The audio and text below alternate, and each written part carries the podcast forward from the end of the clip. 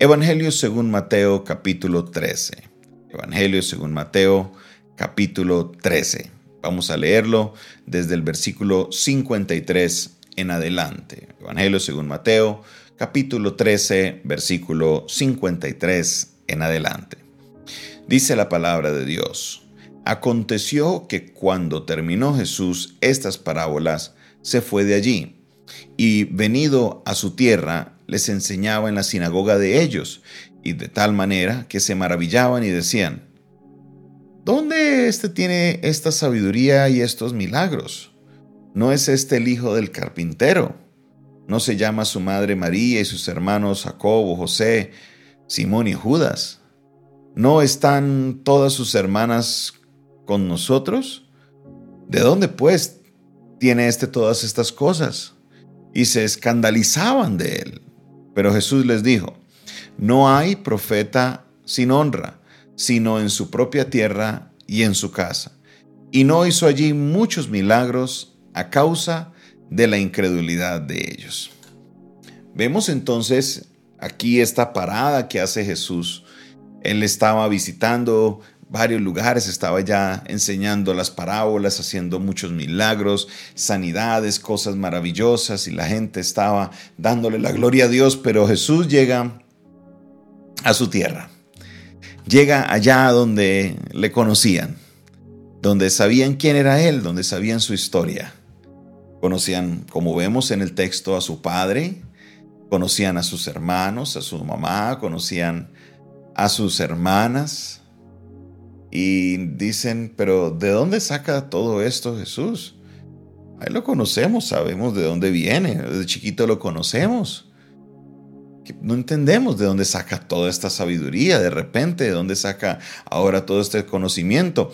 Y en vez de darle la gloria a Dios porque estaban viendo todas las maravillas y milagros, al contrario se fueron al lado de la incredulidad dejaron de creer, dejaron de, de, tener fe. Y por esa razón nos dice Mateo, nos dice la palabra de Dios, que se hizo, versículo 58, y no hizo allí muchos milagros a causa de la incredulidad de ellos. Aquí vemos un tema importante y es la incredulidad. La incredulidad es algo que es parte del ser humano. Desde pequeños se nos ha sembrado esa duda, se nos ha sembrado esa incredulidad, se nos ha enseñado que debemos de mirar, de que tenemos que mirar, mi, no, mi hijo, eso está muy bueno, no todo lo que brilla es oro. Ver para creer. Son frases que desde pequeños se nos han colocado en nuestra mente y son parte de nuestra idiosincrasia. Todo tenemos que verlo y comprobarlo. Y sí, eso es muy cierto en muchas cosas que suceden en la tierra, porque sabemos que hay gente que son estafadores, gentes que son mentirosos, gentes que quieren hacer daño. Pero en este caso ellos estaban viendo la evidencia por medio de los milagros y están viendo la evidencia de que esto es obra de Dios. Hablaba con sabiduría en la sinagoga, pero a pesar de esto, a ellos les aumentó la incredulidad. Esto es algo terrible, algo terrible porque los que le conocían y hubieran visto el cambio son los que primeros que van a haber dicho, wow, qué maravilloso lo que Dios está haciendo, pero todo lo contrario, esto se tornó en incredulidad.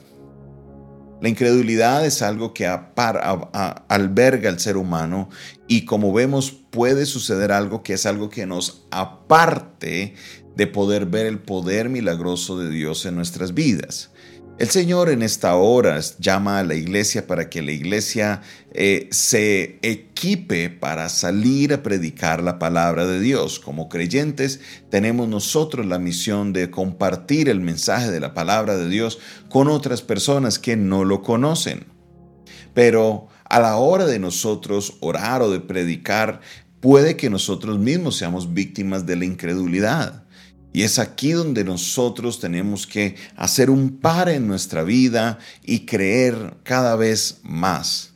Creer, creer que Dios puede hacer algo poderoso. Creer que lo que es imposible para los hombres es posible para Dios. Y como usted nota cada vez que entro a hablar del tema del creer, del confiar, me apoyo es en la palabra de Dios. Mi apoyo es en la palabra de Dios porque yo creo lo que la palabra de Dios dice, yo creo lo que está establecido en la palabra de Dios, yo creo lo que la palabra de Dios definitivamente tiene como palabra para que podamos nosotros llevar a cabo la obra del Señor con eficacia. Entonces, si vamos a llevar la obra del Señor con eficacia, si vamos a hacer las cosas del Señor como se deben hacer, bien hechas, entonces tenemos que ir no con incredulidad, sino con la fe y la certeza de que Dios va a hacer algo grande, porque la incredulidad es un gran enemigo de la obra de Dios. Bien dice en la palabra que al que cree, todo le es posible. Vuelvo y lo repito, y si usted lo puede decir conmigo, lo puede colocar en el comentario. Al que cree, todo le es posible. Una vez más, al que cree, todo le es posible. Entonces, si permitimos que la incredulidad, que es lo contrario de creer, entre en nuestras vidas, pues eso es lo que vamos a experimentar. Todo lo contrario de lo que nosotros queremos ver. También, en esta hora, es importante que usted, amigo y hermano, amiga, mi hermana, que me está viendo y me está escuchando y que necesita algo de parte de Dios, comprenda este secreto. Es al que cree, al que cree. Debemos nosotros creer. Dios es un Dios de los imposibles. Dios es un Dios que para Él no hay nada difícil. Dice su palabra, ¿habrá algo difícil para Dios? No hay nada difícil para Dios. No lo hay. Créame que no. Este Dios fue el que creó todo por el poder de su palabra. Este Dios es el que creó todo por su obra maravillosa. Es, es, Dios. Él es quien hace lo imposible posible. Él es Dios. Creó de la nada todo lo que existe solo por su palabra. Y ese mismo Dios, creador de todo, es el Dios que está aquí con nosotros. Yo creo firmemente que Dios puede hacer algo poderoso en tu vida. Yo creo firmemente que Dios puede traer sanidad sobre tu cuerpo. Creo firmemente que Dios puede traer restauración sobre tu hogar. Creo firmemente que Dios puede restaurar la vida de algún hijo tuyo, o de algún nieto, o de algún familiar por el cual estés orando. Creo firmemente que Dios puede abrir las ventanas de los cielos, las ventanas financieras, que Dios puede abrir una puerta de empleo para ti, para tu familia, que Él les puede sostener. Yo lo creo, lo creo, lo creo en el nombre de Jesús. Ahora, ¿crees tú? Yo creo porque primero la palabra de Dios me lo promete y yo soy un fiel creyente de la palabra de Dios. La fuente de mi fe es la palabra de Dios porque su palabra nos lo dice. La fe viene por el oír y el oír por la palabra de Dios. Yo creo en el poder de la palabra de Dios y te invito a que tú creas te invito a que tú te acerques al Señor con un corazón dispuesto a creer que la situación que estás enfrentando para Dios no es imposible. Para Dios es posible. Sea cual sea tu situación, acércate al Padre Celestial, acércate por medio de su Hijo Jesucristo quien va a ayudarte, quien va a guiarte, quien va a dirigirte, quien va a hacer lo imposible posible y tu situación pronto será un testimonio para que otras personas puedan creer que servimos a un Dios grande, a un Dios maravilloso. Oh, aleluya, yo creo en la palabra de Dios. Hoy, amigo y amiga que me estás escuchando, cree en la palabra de Dios. Su palabra es un testamento de promesas que Él ha dejado para todos sus hijos. Aquellos que leen su palabra y creen pueden ver esas promesas convertirse en realidad. He visto hogares restaurados. He, he visto hijos volver a sus casas. He visto, Señor, oh sí, yo lo he visto a personas que han recibido milagros financieros. He visto personas desempleadas recibir empleo. He visto aquel que está cautivo de un demonio, aquel que está poseído, ser libre. Lo he visto, lo he visto, lo he experimentado. Y ese ha sido el respaldo que he visto en la palabra de Dios. Por eso te invito, mi amigo, mi hermano, mi amigo y mi hermana, a que creas.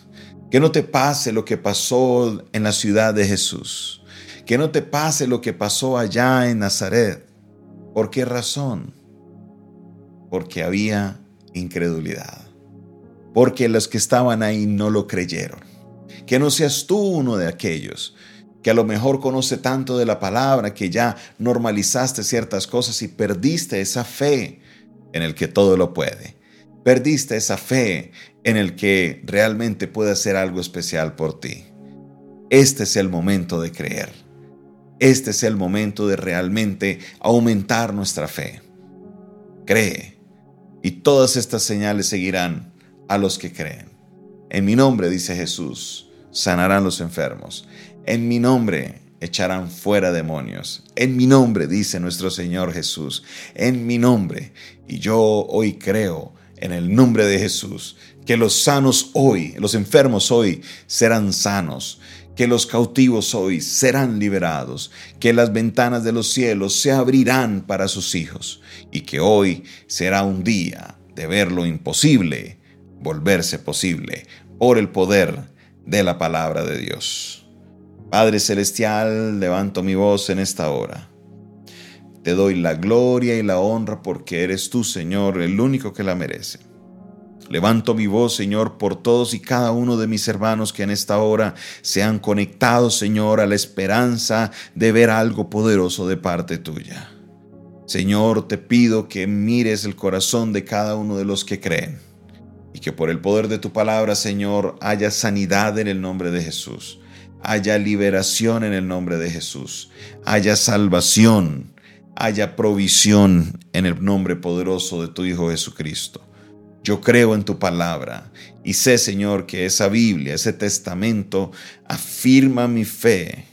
Y cada día, Señor, a medida que leo las maravillas que has hecho, Señor, en tu palabra, seguro estoy de que tú estás obrando en medio de nosotros. Te alabo, te exalto, te bendigo, Señor. Digno eres de recibir la honra, la gloria y la exaltación, porque, Señor, tú eres bueno porque para siempre es tu misericordia. Bendito seas, oh Señor, en el nombre de Jesús. Amén, amén y amén. Esta fue una producción del Departamento de Comunicaciones del Centro de Fe y Esperanza, la Iglesia de los Altares, un consejo oportuno en un momento de crisis. Despide de ustedes su pastor y amigo Jonathan Castañeda, quien bendice sus vidas. Recuerde, mis hermanos, suscríbase a este canal. Dale el dedito arriba si esta palabra fue de bendición para ti. No olvides que si quieres aprender un poco más de nuestro ministerio, nos puedes escribir al 316-617-7888. El Señor te bendiga, el Señor te guarde.